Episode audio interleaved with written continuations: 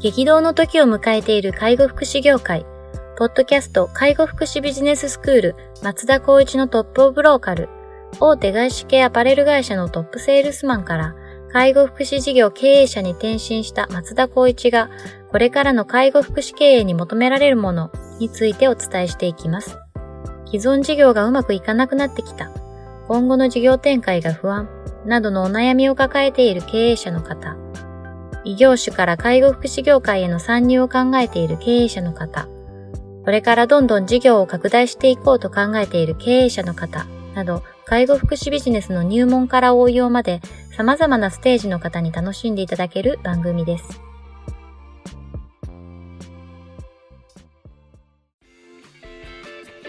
こんにちは。ナビゲーターの松本慎二です。ポッドキャスト介護福祉ビジネススクール松田光一のトップオブローカル。トップオブローカルとは介護福祉事業において地域に密着し、地域に愛されることで地域のナンバーワンになることです。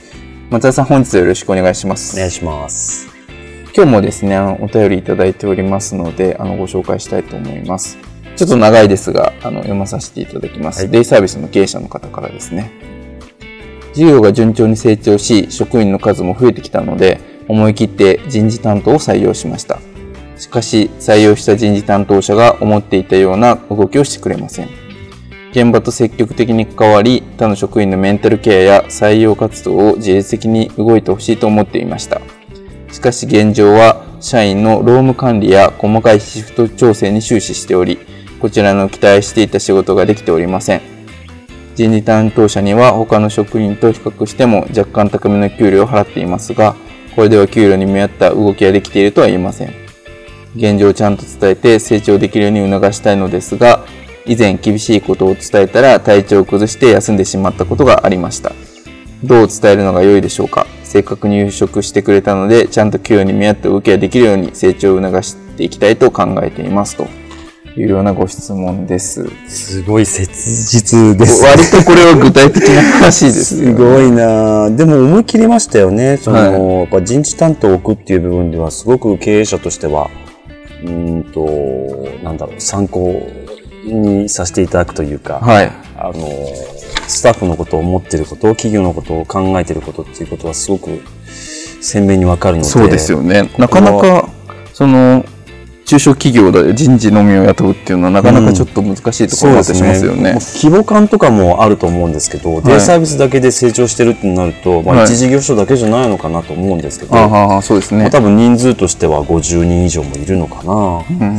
というところもありますけど、まあ、その人事担当者が入ってくれることによってまあその最初の面接時点でまあしっかりと説明っていうかお願いをしたと思いますけどその方のその得意不得意っていう部分もしくはやりたいやりたくないっていうことがちょっと業務において鮮明にこう浮き彫りになっちゃってるのかなっていう感じはしますよね。そうですね。で、目的として今回のご質問でいくと、やはりどういうふうに促していったらいいのか、うん、まあ、厳しいことを伝えたら体調を崩して休んでしまったという形になるんですけどまず前提としては、どう伝えるかっていう部分での言葉選びはまずしっかりと考えていただきたいのが一つだと思います。まあこれは僕自身がそういうふうに考えていつもスタッフと接しているんですけども、言葉を選定するということと、あとは相手のまあ性格だったりとか、まあそういったところもやっぱり背景としてあると思うので、そこも意識するっていうのが大事だと思います。ただ、とはいえ、やはりこう会社として求めるところに関しては、明確にかつ、やっぱりそれをしっかりと対応してもらいたいっていう気持ちは伝えなければいけないので、ここは曲げずにその子は例えばそういう性格だから、まあ、こうやって言っちゃったらもしかしたらまた休んじゃうかもっていう気持ちは正直言って拭えないは拭えないんですけども軸として伝えたいことっていうのはやっぱり曲げない方がいいと思うんですね。ただし先ほど言ったように言い方とか言い回しっていうのはその子に適用するような言い方をまあある程度ご自身で選定した上でお伝えする。あと伝えた内容はちゃんと記録をした上で改めていつ言ったどのようなことを言ったってことを、ご自身の今後の参考、もしくは何かあった場合のために、やっぱそこは記録として残しておくってことは僕はいいとは思っています。で、まあ、お休みをするっていう形のところの、まあ、リスクヘッジをするとなると、やっぱりこの体調を崩すっていうことになると、やっぱメンタル的な部分が前提としてあるので、それこそもううつを診断されるとかっていう形になってしまった場合に、まあ、最悪のケースを考えなければいけないと思います。要するにそれを踏まえていくと、まあ、当社も顧問弁護士だったりとか、社労士だったりがいるんですけども、やっぱ相談をするとなると、やっぱそういった部分ではリスクヘッジをしなければいけないので、面談時はやっぱり1対1じゃなくて2対1がいいとか、あとはその部分で言ったら記録を残す、もしくはボイスレコーダーっていう部分も一つの手かもしれないですね。で、えっ、と、伝えるやり方としては、先ほどのお話にも戻りますけども、やはり、こう、会社として、例えば代表者として、人事の方、人事の担当はこういう仕事をやってくださいってことは、これはもう反復して伝えるべきだと思います。かつ、伝え方は感情論ではなくて、まずロジックに。やっぱりこの工程を踏まえて、業務のフローっていうのをある程度考えてあげて、こういう流れでこの時期はこういうふうにやってください。このタイミングでこれをやってくださいっていうのは、ある程度、まあ、コミュニケーション、まあ、コンセンサスを取った上で、じゃあこうします、ああしますっていうそのディスカッションをしていってから決めていくっていうのが、まず前提に必要なんじゃないかなとは思いますね。多分もう人事担当も初めて確立したと思うので、まあ試行錯誤だと思いますし、まあトライアンドエラーな形が主だと思いますから、まあ成功というよりも、とにかく自分がやりたい人事、もしくは自分がやりたい労務環境っていうのはどうなのかっていうのをもう一度整理していただいた上で、その方にとって一番いい選択肢を代表者として提案するという形をやることしかないんじゃないかなって思います。なるほどですね。最後にそれがやっぱりどうしてもマッチングしないっていう場合であれば、やっぱ雇用の部分を見直すって形は必然的に必要なのかなとは思います。で考えると入り口としては雇用契約の内容ももう少し考えた方がいいかもしれないですね。例えばもうすぐに正社員正社員ではなくて、有期雇用期間を設けるとか、もしくは契約社員から入っていくとか、いう形でのやり方で、まあ、あの、お互い双方にとっていい、まあ、業務の積み重ねっていうのができるようにすることが大事かもしれないですね。うん、なるほどですね。まあ、非常にこう、論点が多くあるなと思いながら聞いてたんですけど、はいまあ、まず伝えたいことをちゃんと伝えるっていうことは大前提としてあるよっていう話で、で、えっと、でも伝え方っていうのは人それぞれあって、正確に合わせたものが。で、その言葉の選び方っていうのが非常に重要だよねって話はい。ですよね。なんか捉え方によっては本当パワハラだって言われちゃったりとかっていうことがうんきっとあり得るんだろうなと思いながら聞いてたんですけど、うんもう昔働いてた上司がいて一緒に、うん僕からすると何のパワハラも感じなかったんですけど、うん僕がその上司から離れた後に別の部下がついた時にめちゃくちゃパワハラで訴えられてたりとか。そうですよね。で。仕事に厳しい人だなとは思ってたんですよね、うん。やっぱこう成果を出すには当然成果にこだわらないといけない、うん。でそこにこだわっていろいろ多分指示をするっていうことになると思うんですけど、で人によってはそれがパワハラに捉えられたりとかっていうことがあったので、うん。やっぱその相手に合わせたその伝え方っそうですね。てやっぱ大事なんだなとその時うにん。非常に思ったのを覚えてますので、きっと伝え方をちょっと間違えてしまうと変にパワハラだって訴えられたりとかっていうところがあるんだろうなっていうのが、そうですね。はいあの、僕、まあ、ちょっと意識してる部分もあるんですけど、やっぱりその話す人、10人いたら10人とも同じように話すっていうスタンスを、まあ、あんまり面白くもないんですけど、やった方が、やっぱりこう、伝え方、ああの人はこうやって捉えた、この人はこういうふうに感じたっていうのをなくすっていうことで考えたら、自分のその伝え方っていうのを、まあ、ある程度マニュアル化していくっていうことと、かつ、どこから見ても、あの人はこういうふうな言い方を絶対するからっていう部分で、まあ、みんなからはある程度一定の、なんていうのかな、コミュニケーションの仕方はもう同じだっていうふうに認識させるっていうのも一つの手だと僕は思ってはいるんですね。なるほど。例えば敬語を絶対使う。はいはい。上だろうが下だろうが。はあ、はいうようなとことか、あ、はい。あと必ず同じことを単語を使うはあ、はとか。はい。これって、まあ僕は外資系のアパレルで、まあ接客業もやっていたので、そういったところでは、まあ引き出しはいろいろあったとしても、やっぱりなんだかんだ言ってもヒットする内容とか、自分にとって言いやすい話し方とかあると思うんですよね。はい。だけど今のご時世は、もうネット社会になってあれですけども、まあ、さっきの松本さんの話じゃないけど、ある人はいいけど、ある人はダメっていうスタンスに変わりつつあるんですよね。はってなると、僕は、まあ、スタッフに伝えてるのは、とにかく、他のスタッフに対しての対応の仕方は、みんな同じようにしてっていうふうには伝えてはいます。なるほど、なるほど。確かに大事ですよね、うん、それ。なんか、僕も前職の時にすごい気になってたことがあって、その、女性社員のことを下の名前で呼び捨てにする上司がいたんです。まあカルチャー的にはそういう会社のカルチャーだったんで、うん、なんかそれ個人的にはめちゃくちゃ違和感があって、うん、なんか捉えられ方によってはなんか不快に感じる人もいたりとかってするんじゃないのかなって、はい、なんか変にそこのリスクを負う必要あるのかなって思ってたりしたんですけど、うん、先ほどなんか誰に対しても敬語を使うとかっていう話ありましたけど、なんか割とそれに近いですよね。なんか呼び方一つでも、うん、なんかなんであの人にそんな私下の名前で呼ばなきゃいけないの？みたいな反応があったりとか。じゃあ仮に何々ちゃんって呼んでいいですかって聞かなきゃいけないのかって話でもありますね。そうですよね。あとなんかそれを見る、呼ばれてないけどそういう呼ばれてる人を外から見る人がどう思うかとか、うん、多分いろんな視点があるなと思って。そうですね。うちの会社というか事業所っていう部分でいくと、とにかくその1対1っていうよりも第三者っていう部分を意識しなさいっていうのを伝えていて、はい、もう本当に今おっしゃったようにどう捉えられるかわからない、うん、それこそ子供のサービスを取り扱っているってなると保護者からの視点もあったりしますしかつじゃあ高齢者とかってなってしまうとまあえっとそのお父さんお母さんを預けている息子さん娘さんってなると、年代的にはやっぱこうネット社会に通ずる人たちが多いってことを考えると、それをやっぱり、あそこはこうだってああだっていう拡散っていう部分ではもう簡単にやっぱりできてしまうっていうことになると、それが売り上げとか事業に直結してしまうので、とにかく、こう、ユーザーという部分ではお客様だという観点の中で、基本的にはあだ名で呼ばないとか、ちゃん付けしないとか、やっぱりスタッフ間では何々さんっていうふうに呼ぶとか、いうのは一応ルール化してはいます。あはい、なるほどですね。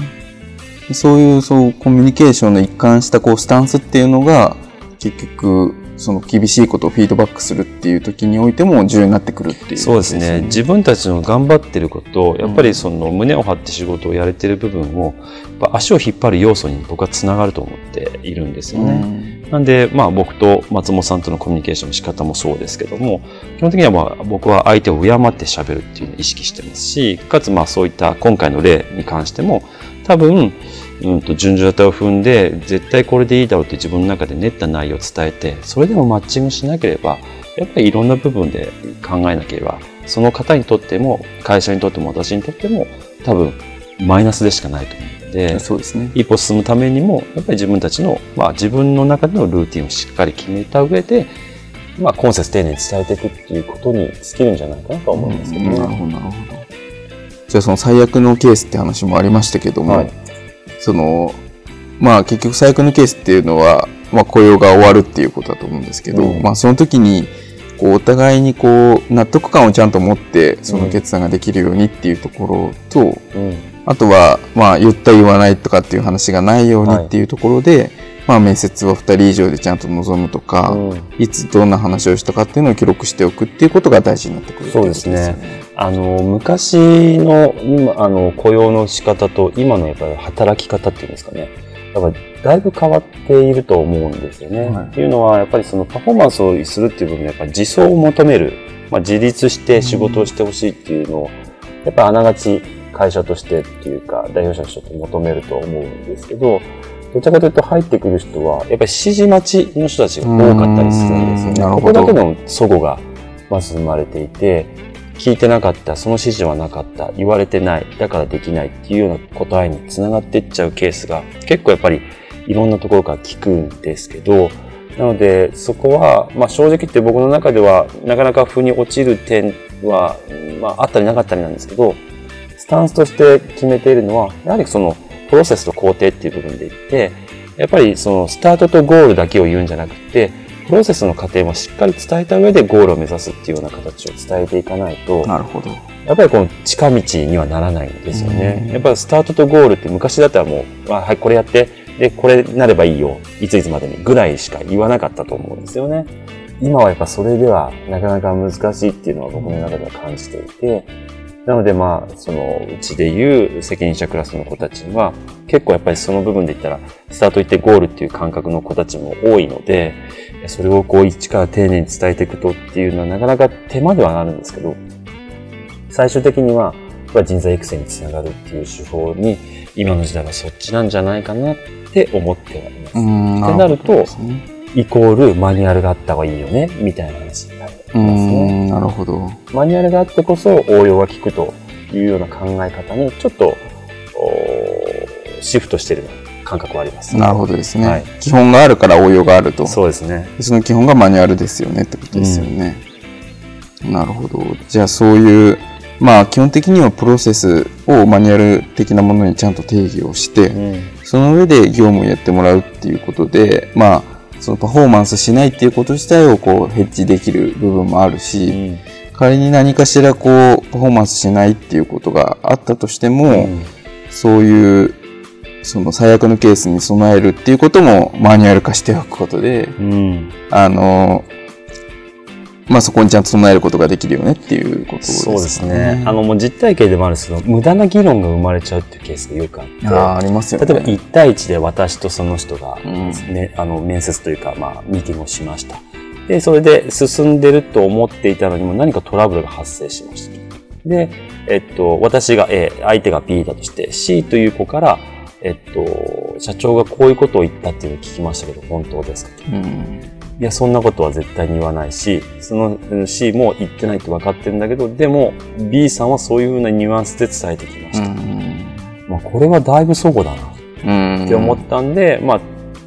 そこで、まあ、仕組み化したのが、まずは1対1じゃなくて1対2にしようっていうところ。あと、言う内容はもうみんなで情報共有しておく。言うのは、この1から10を言ったよっていうのを活字で残しておく。で、それに対して、どういう返答があったかっていうのをそこに記録でやっておいて、うん、ある仕様のスタッフとは全て共有して見ていく。まあこれは面接のスタンスではあるんですけど、なるほど。それで、じゃあ条件を提示しました。これでいいよね。で、改めて採用したけど、条件違うからやめさせてもらいますっていうところに、